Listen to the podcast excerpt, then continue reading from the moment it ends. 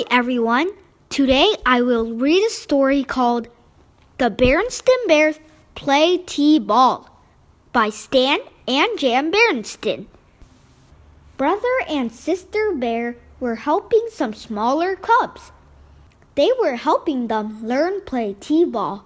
There were two teams, the Bluebirds and the Cardinals. Brother and sister coached both teams. Mr. Gump was the ump. Batter up, said Mr. Gump. Up where? said Billy.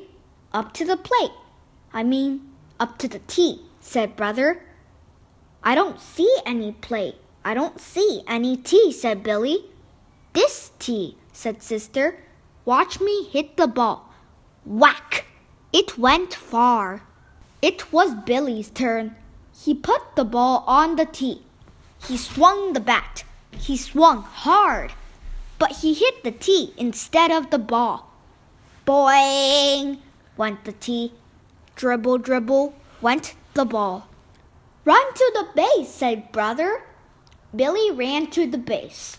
First base, not second base, said sister. Billy started to run back to first base. A bluebird player tagged him with the ball. You are out, said the ump. Out? said Billy. What do you mean? We are all out. We are all outside, said brother.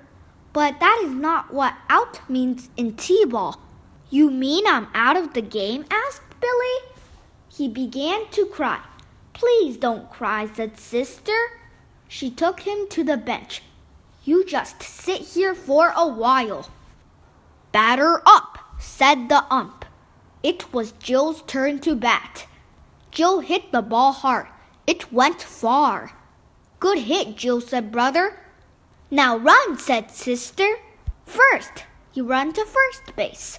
Sister ran to first base with her. She ran to second base with her. She ran to third base with her. Good, said sister. Now run home. Jill ran home. She lived at 414 Walnut Street. No, said sister. Brother ran after Jill. He brought her back. Not that home, said brother. This home. Before Jill could touch home, a bluebird got the ball. Tag her, said brother. The bluebird tagged her. You are it, he said. Then he ran away. Jill ran after him. No, shouted brother. We are not playing tag. We are playing T ball. He jumped up and down. He threw his hat on the ground. He jumped on his hat. The cubs were all running around. They were playing tag. Brother and sister got upset. Getting upset will not help, said the ump. What should we do? asked Brother. A coach is like a teacher, said Mr. Gump. Teach them how to play. That is what they did. Then they had a game. The Bluebirds won. The score was Bluebirds 27, Cardinals 26. Coach brother and coach sister learned a good lesson. They learned that jumping on your hat never taught anybody anything.